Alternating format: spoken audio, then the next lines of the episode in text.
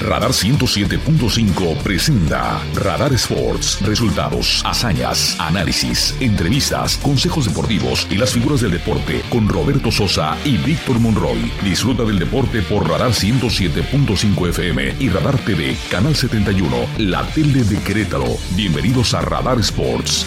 Ven, forma parte del juego.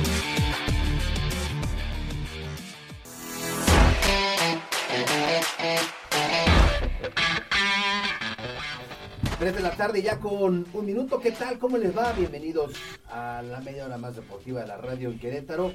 Quédense con nosotros. Vamos a platicar de lo más importante que ha ocurrido en las últimas horas, en esta, la última semana del año. Es oficial, el defensa central, César Montes, llegará al fútbol europeo para jugar con el español. El club eh, español llevaba varios meses interesado en hacerse los servicios del zaguero, finalmente llegó a un acuerdo con los Rayados del Monterrey, que hoy hicieron el anuncio oficial.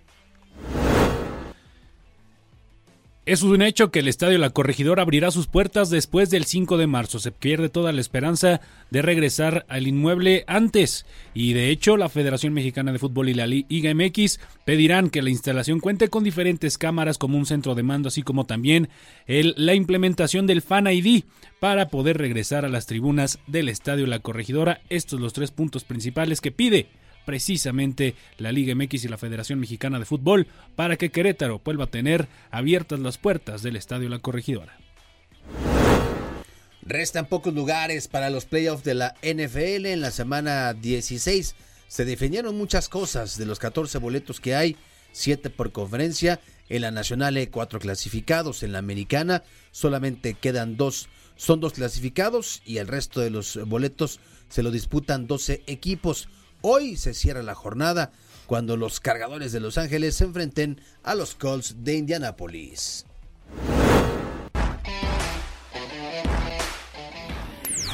Los titulares más destacados de hoy, disfrútalo en Radar Sports 107.5 FM y Radar TV, Canal 71 de cable de Wiz.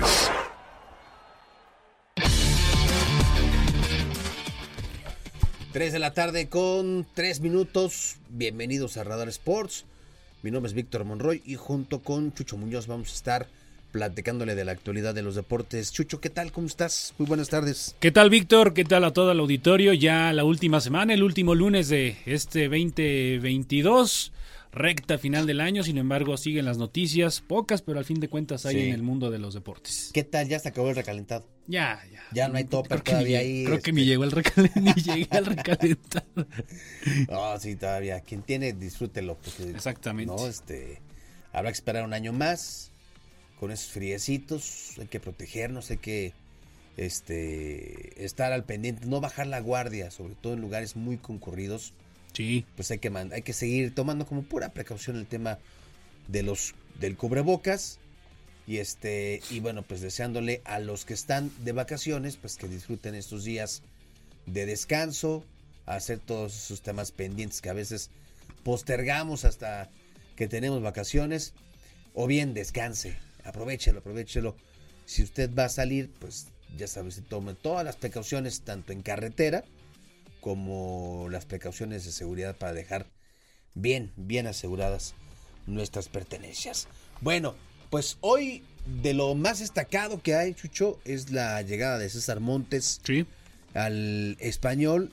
Fue el equipo de Monterrey quien a través de un comunicado habló acerca de la transferencia del cachorro Montes, que pues eh, es un o es el quizá el elemento más destacado no de la cantera de los rayados y que bueno pues está viajando ya para España. Hoy hoy justamente viajó para cumplir con los exámenes médicos y si todo sale bien pues entonces César Montes ya será oficialmente de el español.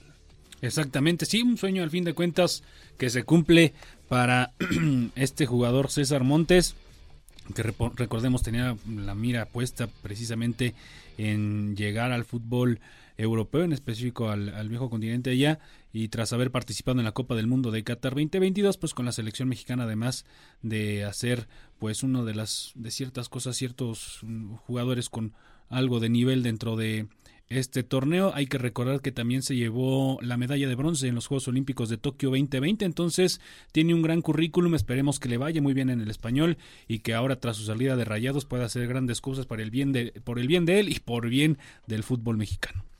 Pues de acuerdo a distintas fuentes ha trascendido que se trata de un préstamo con opción a compra.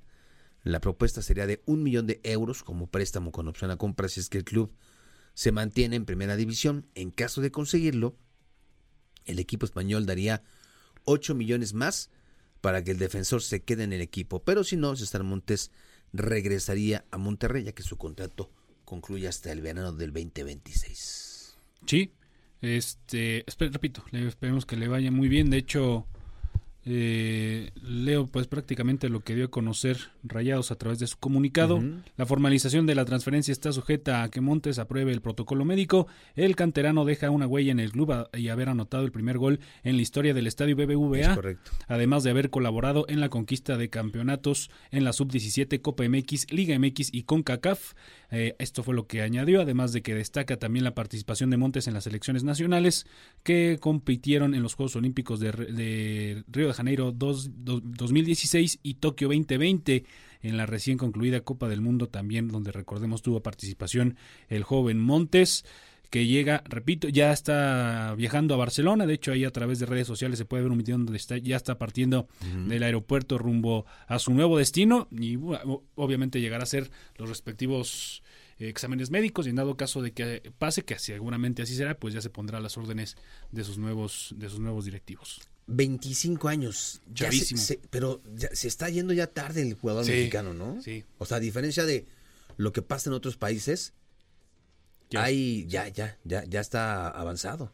Sí, hay lugares donde el Real Madrid contrata niños de 11, 12 años y, y, son, lo ven como futuras promesas, sí, Concuerdo totalmente contigo, un, fútbol mexicano que a veces es así, que a veces el tema del dinero, el tema del billete es el que no permite emigrar a los diferentes jugadores que bien pudieran ser figura, pero que al fin de cuentas, pues tienen que, tienen que aprovechar esta oportunidad. Sí, 26 años, pues ya prácticamente sí está en su apogeo. Sí, ajá, claro. Pero no en un proceso de formación. Y eso es lo que buscaríamos como un equipo, una selección nacional que busca formar jugadores en el viejo continente. En fin, es lo que pasa y es lo que sucede dentro del fútbol mexicano. Y en esta ocasión esperemos, que va a ser un volado, sí, pero esperemos que lo sepa aprovechar. Sería junto con el Tecatito Corona del Sevilla y Andrés Guardado en el Betis, los tres mexicanos que estarían jugando la liga. Hay otros tres mexicanos que están, pero en la segunda división de, de España, este, que es el caso de, Marcelo Flores, que es uno de los que están allá, este, en el equipo, en, el fútbol español.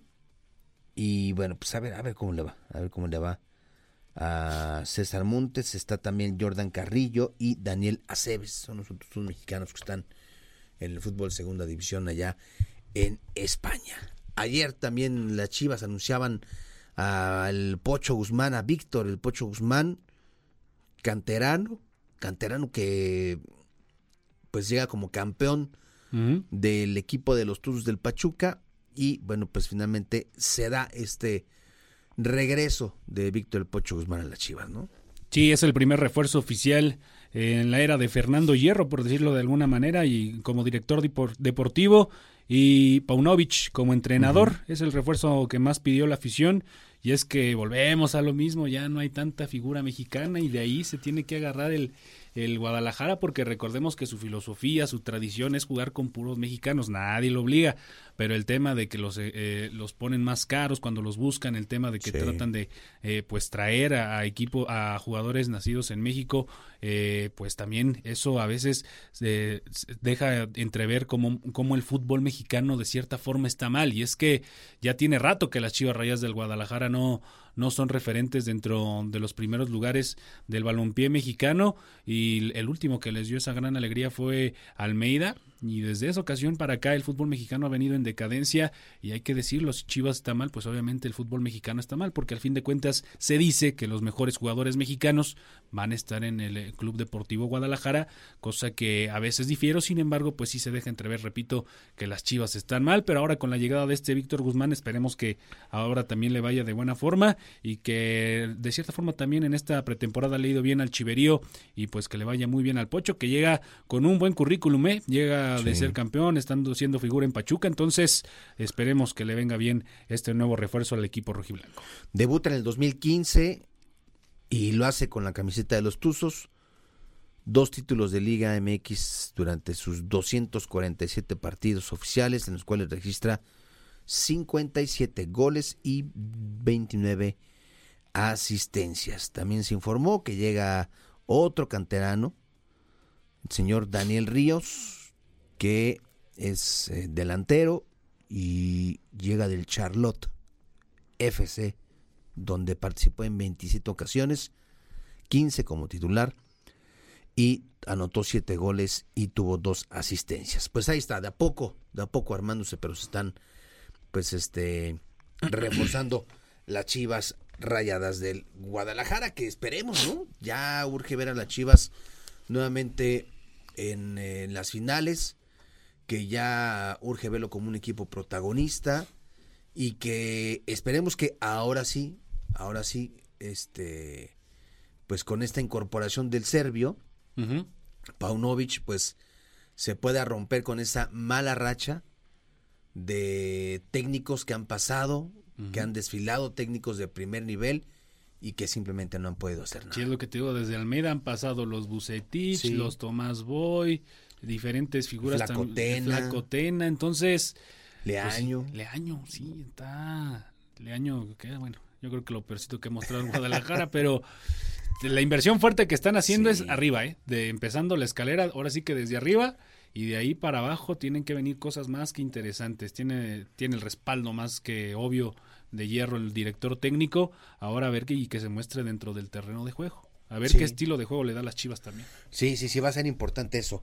Eh, sobre todo la manera en la que se desenvuelva el equipo rojiblanco en el terreno de juego y pues no que pasen por situaciones donde el gol, por ejemplo, la campaña o las campañas anteriores, el tema de la definición había sido uno de los principales eh, obstáculos para que las Chivas pudieran destacar. La definición simplemente no se les daba el gol, no, no, no llegaba, ¿no? Y es que si te pones a pensar, han pasado jugadores como Antuna, como el Piojo Alvarado, como obviamente Alexis Vega, el Conejo Brizuela. O sea, son jugadores que en su momento fueron figuras. Son jugadores que en su momento dieron de qué hablar, pero llegan y se visten de rojo y blanco y sí. se pierden totalmente. No sé qué pasa en Guadalajara. No sé qué pase. Eh, desde también hay que decirlo, desde que lamentablemente falleció eh, Jorge Vergara no se ha visto mucho el tema de las Chivas, eh, ahora con Amauria al frente de, este proyecto y que inclusive se le ha preguntado si tiene la intención de venderlo y dice que no, que Chivas es, se, queda ahí con, con los Vergara y pues ahora da resultados con esta nueva inversión, repito, la, inversión se está haciendo desde arriba con los directivos que llegan, con su nuevo director técnico, pero tienen que dar resultados. Ojo, en este, en este en este torneo que califican 12 de 18, es muy difícil fracasar. Entonces, para que digamos que Chivas ha fracasado en los últimos torneos, es porque realmente están las cosas más que graves. Oye, más información del fútbol mexicano. Para el clausura 2023, el señor Florán Tuabón podrá quedar fuera de los Tigres, el francés que llegó como uno de los bombazos de la Liga MX, pues se va luego de dos temporadas en el conjunto de Nuevo León y pues eh, podrá sufrir esta baja que, pues para ser sincero, no, no sería una baja no. sensible, ¿no? Este, y bueno, pues eh, estaría regresando a su, a su país con el Olympique de Marsella, equipo del que salió para jugar aquí, eh, y se iría a préstamo porque su contrato con Tigres termina en el 2026. Entonces, pues regresa a casa y realmente no, no, Yo creo que ella tampoco Coca lo veía como dentro Y con Javier, eh, con Javier, perdón, con Miguel El Piojo Herrera, era un jugador que entraba de recambio, jugaba 10, 15 minutos, no te generaba mucho peligro hacia el frente, entonces la inversión que también hizo ahí Tigres fue interesante y si puede recuperar algo de lo ya perdido, mejor que sí se vaya. Sí, sin duda, fue una apuesta que no, no le salió, no le salió a los Tigres. Y, que ahí entró Guiñac también, hay que decir. Entró Guiñac y este, pues respaldado en aquel entonces por el Tuca Ferretti, que pues uno como mexicano sabe lo complicado que es eh, que logren romper ese, ese primer equipo que ya suele tener el Tuca Ferretti. Es muy difícil, aunque tengas... Y, el problema de Tigres es que tiene la lana suficiente como para comprar a muchos jugadores, cosa que hace.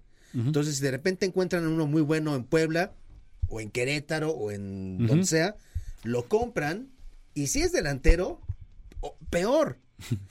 Porque realmente se los llevan o para sentarlos. Sí o se los llevan y los ceden a préstamo. Es lo que te iba a decir. Si bien le va al jugador, llegan y se van a préstamo a otro equipo, ve y pruébate, yo absorbo el 80% de tu sueldo. Pero cuando llegan a Tigres, la dinámica, el, el, atmósfera de lo que es un equipo regiomontano como Monterrey o Tigres es totalmente diferente. Entonces es por ahí el tema de que cuando llegan a Tigres, pues realmente les pesa la playera. Pues qué, qué, qué, qué mal, qué mal inversión, sin duda, la del señor es la de los Tigres con el señor Florent Tabón. Bueno, 3 con 16. Vamos a un corte comercial y vamos a regresar, vamos a platicar con nuestro colega, con nuestro compañero eh, periodista del diario de Querétaro, Marcos Arellano. Hoy publicó el, rotativo queretano una nota que nos llamó mucho la atención y que habla acerca de las exigencias de la liga para que Querétaro pueda abrir sus puertas una vez más en temas de seguridad. Y es una lista extensa y hay muchas preguntas, por supuesto, que a ver si nos puede responder Marcos Arellano después del corte comercial. Ya está.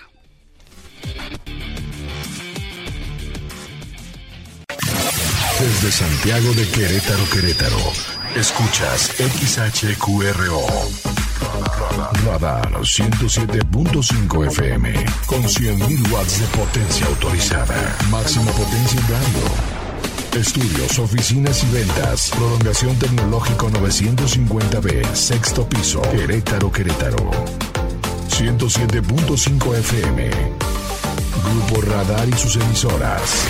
Ubícanos también en iHeartRadio. Radio de nivel mundial.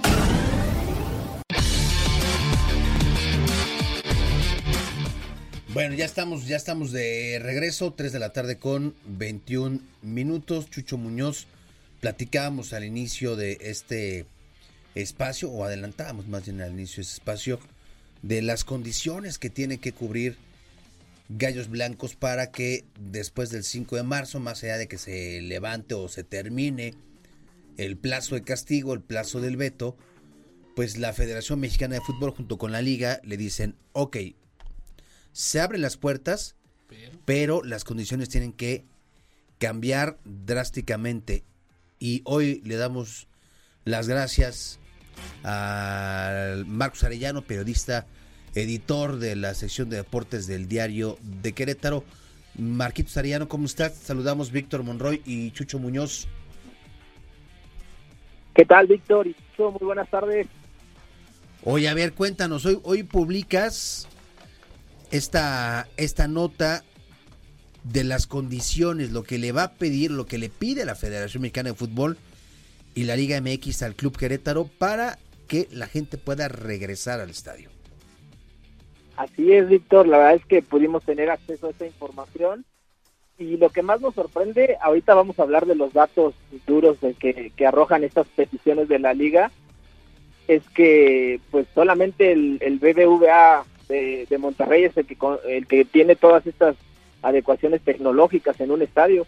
Entonces, al exigir eso a un estadio corregidora que se inauguró en el 85, que tiene 37 años de vida, pues prácticamente sería construir un, un nuevo estadio, ¿no? Con todas estas adecuaciones tecnológicas, es lo que realmente brinca, ¿no? Se, se piden al menos 200 cámaras dentro y fuera del estadio se pide un centro de mando al interior del estadio y se pide también la tecnología de Fan ID para tener evidentemente las adecuaciones eh, eh, pues necesarias no para el regreso del público ¿Qué tal, mi estimado Marquito? Te mando un fuerte abrazo. Te saluda Jesús Muñoz. Que alguien le avise a la gente de la federación que luego ni hay agua para lavarnos las manos en el Bueno, para regar el cegar. Para regar el cegar. O sea, este sí es la realmente, pues es una inversión importante. Y era lo que te quería preguntar, mi estimado Marquitos. Recordemos que el estadio es eh, pertenece a gobierno del estado. Estadio, estado, perdón. ¿Quién tendría que meterle billete? ¿Gallos Blancos, la federación, la liga, obviamente gobierno del estado por ser su inmueble? ¿Cómo se tendría que llevar a cabo la inversión de todo esto que tú mencionas? Pues, pues mira, Chicho, te comento, yo creo que eh, el propietario del estadio, que es el gobierno del estado, tendría que recaer la inversión. Eh, evidentemente Gallos Blancos es un equipo que está eh, tiene el estadio como como dato y creo que para mi gusto deberían compartir esos gastos ambos eh, ambas partes, ¿no? Tanto gobierno del estado poniendo su parte como Gallos Blancos para poder tener acceso a su público, para poder generar esos 18 millones de pesos que no pudieron generar en estos eh, meses que no pudieron tener gente, entonces creo que es responsabilidad de ambos, pero si nos vamos al lado estricto, el único propietario del estadio es el gobierno del estado, entonces habría que ver cómo se va a manejar si gobierno se va a deslindar y va a decir Club Querétaro, ustedes pagan todo, o si el gobierno va a poner su parte, no sabemos cómo va a ser eso, es, un tema complicado, pero de que tiene que tener todo eso antes del 5 de marzo, es un hecho que la liga lo exige. Algo que sí tiene que, bueno, son 200 cámaras, dentro y fuera. Un centro de mando especializado y algo que, que sí tiene que invertirle, que sí tiene que gastar el equipo es el tema de la tecnología del Fan ID para poder regresar a los estadios, ¿no? Así es.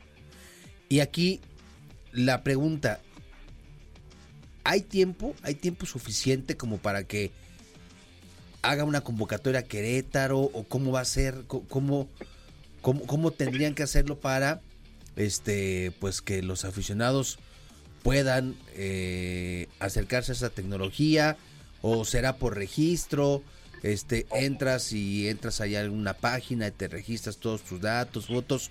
Cómo sería tienes idea Marquitos mira no tengo idea del protocolo que conlleva el Fan ID lo que sí te puedo asegurar y que una fuente muy cercana a todo este tema nos nos lo dijo el tiempo eso se les avisó desde hace más de tres meses al equipo. ¿eh? Uh. El tema es que no ha habido dinero para poder iniciar con todos estos trabajos que requiere el estadio. Me, me contaba esta, esta persona que eh, el, tema ha sido únicamente económico, ya está enterado el Club Querétaro de todas estas situaciones, de todos estos requisitos que pide la liga y la federación, pero todavía no ha habido el dinero para poder realizarlo, ¿no? En el caso del Fan ID, me imagino que ya tiene un protocolo la liga de cómo se realiza. Ya lo hacen en estadios como el de Rayados, como en el de Chivas, eh, este, los estadios más modernos. Pero pues aquí en Querétaro sabemos que el Estadio Corregidor es uno de los que eh, más austeros, por así en tecnología, por, así decirlo, en tecnología tenemos. Y bueno, va a ser un cambio muy drástico. Yo creo que de tener eh, cero cámaras o no sé con cuántas cuenta el estadio ahora mismo a tener 200 a tener un centro de mando que ya tienen el espacio también para instalar el centro de mando, también ya se tiene destinado un lugar para eso dentro del estadio, pero todavía no hay absolutamente nada. Es más, ni siquiera se han reparado algunos de los daños de aquel 5 de marzo que se causaron en algunas puertas, en algunos de los pasillos, todavía ni siquiera se han reparado algunos de los daños que quedan de ese, de ese trágico día. Sabemos que Querétaro, Gallos Blancos en específico, está en números rojos. Se viene un, pago de multa al término del torneo, todo lo que se dejó de, percibir eh, con el cierre de este, de este año que está a punto de concluir. Eh, obviamente el tema de los patrocinadores que de una u otra forma, pues algunos se quisieron quedar arriba del barco. ¿Crees que exista la posibilidad por parte de... En primera, preguntarte si crees que existe la intención por parte de Gallos Blancos de Querétaro de generar todo esto y también si crees que exista la intención por parte de la liga pues generar un acuerdo, porque hay que ser realistas, hacer esto de un día para otro va a estar más que difícil. Si ya le dijeron de hace tres meses que lo hicieran y no se han aplicado por el tema económico, dudo que lo hagan de aquí a dos meses, realmente sería más que imposible. Entonces, ¿crees que pueda llegar a haber un acuerdo entre ambas partes, hablando de la intención de Gallos Blancos de Querétaro de sí hacer algo, pero también de la liga de decir, ok, quieres hacer algo, pero no tienes tanto billete? ¿Se puede llegar a un acuerdo o es tajante la decisión? Mira, para mi gusto, y como lo que vimos el 5 de marzo, que no se desafilió al equipo, se le castigó únicamente con un año de veto, cualquier acuerdo es posible, ¿no? Después de, evitar el, la desafiliación que era lo lógico, ¿no? Para un equipo, para una situación así de grave, yo creo que cualquier, a partir de ahora, cualquier tipo de arreglo, pues eh, va a ser posible, ¿no? Puede ser que le den alguna prórroga, puede ser que se abra no el 6 de marzo, sino a lo mejor un, par de meses más o, que al menos se tomen el año futbolístico para poder tener todas las adecuaciones, cosa que no le convendría tampoco a Grupo Caliente porque es una entrada de dinero importante. Yo creo que con la inversión que van a hacer se recuperaría en algunas jornadas ese dinero, pero bueno, sí es una situación complicada, como tú lo dices, queda muy poco tiempo para para el 6 de marzo y, si eso no está listo, no sé si la federación sea tan flexible. Lo que sí creo es que de alguna u otra manera van a conseguir algún permiso, alguna situación, alguna prórroga para que el estadio no se quede sin gente y que puedan regresar poco a poco a los aficionados. Una de las opciones que se podría barajar es que hubiera un límite de unos aficionados, es decir, un límite de cinco mil aficionados, como, como se hizo en la pandemia, cuando estaba a los fuertes de la pandemia, que fueron regresando eh, progresivamente. Eso podría ser un tema también que esté sobre la mesa en la Junta de Dueños, pero bueno, habrá que esperar si, si este, eh, pues esta prórroga se da o si algún tipo de, permiso especial se da para que puedan ir abriendo eh, poco a poco la cantidad de aficionados que puedan ingresar al estadio. Oye, en tema, esta pregunta va a estar bien fácil para ti, Marquitos, porque en tema deportivo, ¿qué ha habido de gallos? el tema deportivo, ¿qué te puedo decir, Víctor? Eh, pues como lo dijo, como lo hemos dicho bien claro todos, no hay dinero. La realidad es que se buscan jugadores libres, la realidad es que se buscan jugadores prestados, los desechos de otros equipos.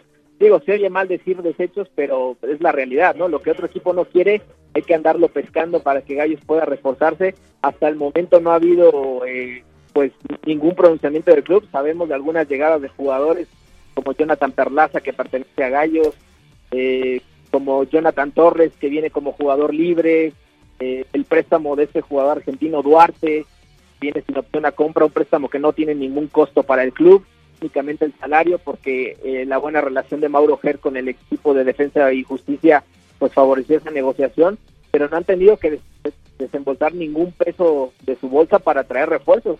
Y eso es preocupante, el hecho de que no tengas dinero para reforzar un equipo y que así puedas encarar un torneo equipos como Rayados, que ya vimos cómo le fue en el amistoso hace, hace unos días que perdieron 4-0, equipos como Monter, como Tigres, como América, como Pachuca, que pues cuentan con todo el poderío económico, pues vamos a ver una temporada, yo creo que, si no igual que la anterior, yo creo que peor, ¿no? Eh, no, no pinta nada bien el tema deportivo, no pinta nada bien y, y, bueno, a pesar de que la gente sigue emocionada por regresar al estadio, lo que van a ver en el estadio no sé si vaya a ser lo que ellos esperan, ¿no? Sí, sin duda, habrá que tener mucha, mucha paciencia y bueno, pues eh, esperar a ver si, si cae alguna, alguna este, propuesta seria, una propuesta sólida, una propuesta que económicamente pues le dé tranquilidad, ya no solo al aficionado, sino pues a todos en la institución, ¿no? Eh, hay que recordar que todavía el cierre del torneo anterior había adeudos en los salarios, algunos jugadores no quisieron entrenar eh, o no querían entrenar, pero también fue tajante lo que dijo Miquel Arreola después de la última asamblea de dueños donde dijo, bueno, pues si hay o no adeudos yo no lo sé porque ante la comisión de controversias no ha habido absolutamente nada. Entonces, pues es, es así, de ese grosor, de ese tamaño, se manejan las cosas aquí en el Club Querétaro y a eso súmele el silencio no hay apertura, no hay eh, entrevistas, no hay una buena comunicación, vamos, no hay comunicación. Dudo que los directivos estén trabajando no, aquí. No, hombre, no, no, no. Dudo, dudo mucho. Están aquí con las maletas, este, en la puerta esperando a ver a qué hora son requeridos por la gente allá en el norte del país. Pues Marquitos Arellano, te agradecemos muchísimo. Dinos, dinos. Te, lo pongo así de fácil. Desde que llegó Grupo Caliente nuevamente al equipo, hemos visto ni una sola vez a Rodrigo Ares de Parga dar la cara que es el presidente del equipo, ni mucho menos a Ángel El Rambo Sosa, que es el director deportivo. No han puesto la cara ni una sola vez para el tema de refuerzos y el tema de lo deportivo. Con eso te dejo claro que no hay interés. Ahí les va. ¿Saben quién es Raúl González? ¿Tú sabes, Chicho? Solamente suena el futbolista español. ¿Tú, tú, tú, Marquito, sabes quién es Raúl González? No, no, no. Fíjate, para que te den cuenta, es el director de comunicación social de Gallos. Ah, caray. Fíjate. Imagínense cómo está el equipo. Santo que no es visto, no es adorado. Bueno, yo tampoco lo conozco, ¿eh? O sea, lo, conozco de nombre, pero no, no, no Aparece en el organigrama. Ahí está. Pues Marquitos, un abrazo, feliz año y bueno, pues a ver qué nos trae este 2023. Un abrazo a todos y muchísimas gracias, que estén muy bien. Bueno, Marcos Arellano, compañero del diario de Querétaro, editor de la sección de deportes, quien hoy publicó esta nota que, pues sí, por supuesto, nos, nos, nos atrajo mucho por todo lo que le está pidiendo la federación y la liga. un centro de mando, es un C5 pequeñito. Así, un C5 pequeñito. Y ahora ahí te va. Después de lo que pasó, el, el Nemesio 10 instaló un circuito cerrado de primer mundo. Ese circuito cerrado se instala ahí porque terminó siendo una, una especie de prueba. Y entonces, hoy todos los equipos tienen que contratar a esa empresa. Ah, que esa empresa eh, tiene un convenio con la Liga MX y con la Federación Mexicana de Fútbol. Ahí, nada más para que. Negocio redondo. Negocio redondo. Bueno, ¿algo más, Chucho? No. La buena noticia, yo creo que va a haber conspiradores y va a haber libertadores. vamos a retomar ahí lo de lo de conspiradores, a ver cómo. Yo creo que va a ser yo, lo rescatable del 2023 para Querétaro, va a ser eso. Obviamente también el fútbol americano, Libertadores, en fin. Triste, triste lo que está pasando hoy en día con Gallos Blancos de Querétaro. Muchas gracias a Marquitos, un saludo y un abrazo para, para él. Bueno, pues ya nos vamos. En los controles del 107.5. Mi querido Caste en Radar TV.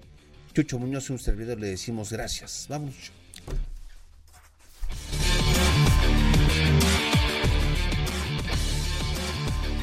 Radar 107.5 presentó Radar Sports. Has escuchado lo más relevante de la actualidad deportiva, porque el deporte es más que un estilo de vida. Roberto Sosa y Víctor Monroy te esperan en la próxima emisión por Radar 107.5 FM y Radar TV, Canal 71, la tele de Querétaro. Con Radar Sports, forma parte del juego. Lo ves Radar TV, Canal 71, la tele de Querétaro. Lo escuchas, Radar 107.5 FM, en transmisión simultánea. Continuamos.